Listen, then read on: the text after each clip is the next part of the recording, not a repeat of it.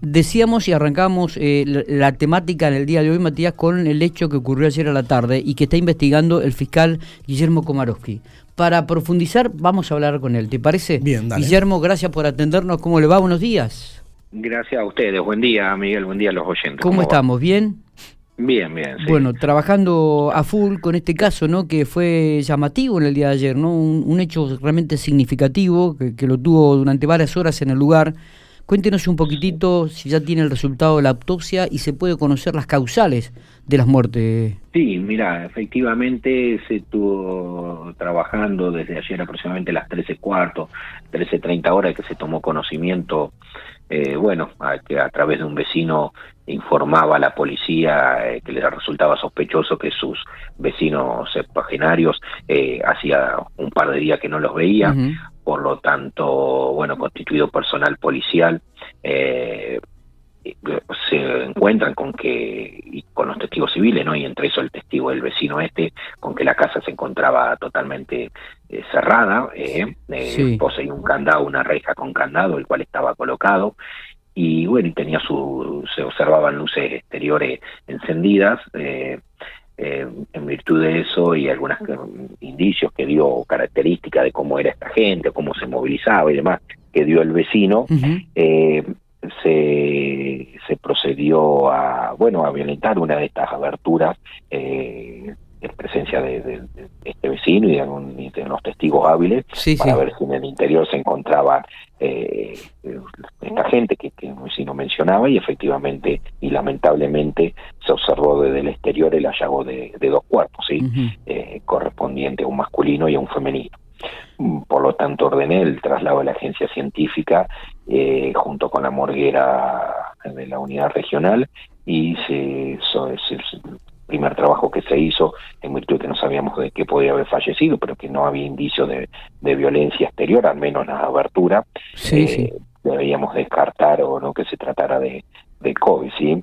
Por lo tanto, lo primero que se hizo fue sacar con, con los medios de seguridad correspondientes los dos cuerpos y trasladarlo a la morgue judicial y ordenar la autopsia a través del médico forense, el doctor Graciano Mazó, la cual finalizó anoche cercano a la medianoche. Ah, eh, los informes eh, del doctor Graciano Mazó preliminares, esto es porque restan hacer estudios complementarios sobre distintas muestras obtenidas de los cadáveres, bueno, arroja que los cuerpos no tienen indicios de, violencia física, tales como disparo de arma de fuego, golpes, eh, traumatismo, heridas de arma blanca, ¿sí?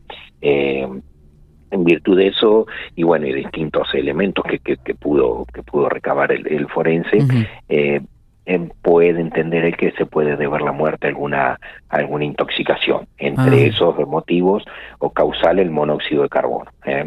Eh, por ello se han indicado estudios complementarios digamos en un estudio que no, no sale de la propia autopsia sino que hay que hacer estudios complementarios sobre distintas muestras obtenidas de los cuerpos para ver si si se puede determinar esta causal de, de muerte. Está bien está bien. Este y esto qué tiempo o en qué tiempo podría ya estar confirmada esta noticia Guillermo no mira acá se da una particularidad que por la data de la muerte que va de de los tres a, cinco, a cuatro días aproximadamente de que se hallaron los cadáveres, eh, se halló en un estado de composición tal que no, eh, no fue posible, digamos, eh, recabar que lo más rápido y idóneo para hacer en estos casos el hallazgo de, sangre, ¿sí? Ah, que en estos casos cuando es monóxido de carbono se, se toma muestra de sangre inmediatamente, digamos, con el correr de las horas se tiene, se tiene ya el resultado.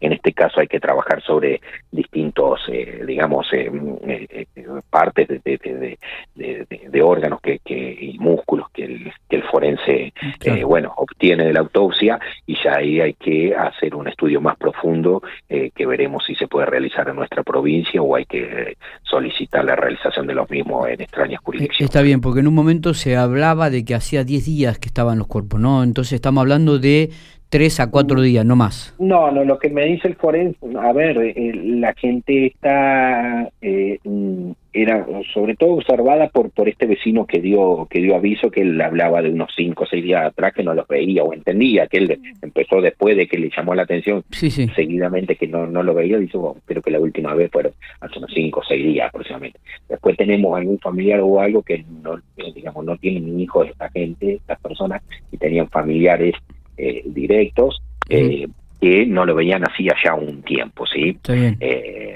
entonces, bueno, y, y, la información que surge de, de, de, la autopsia, de acuerdo a lo que te digo, lo que me informó el doctor Mazó, tiene que ver con esto, de que la data de la muerte llevaría unos cuatro días aproximadamente, tres cuatro días desde el hallazgo. Está, estamos hablando de las víctimas son Luis Alberto Paredes, de, de unos 70 años, y Ana Victoria Mancardo, de aproximadamente 77 años, o está confirmada la edad.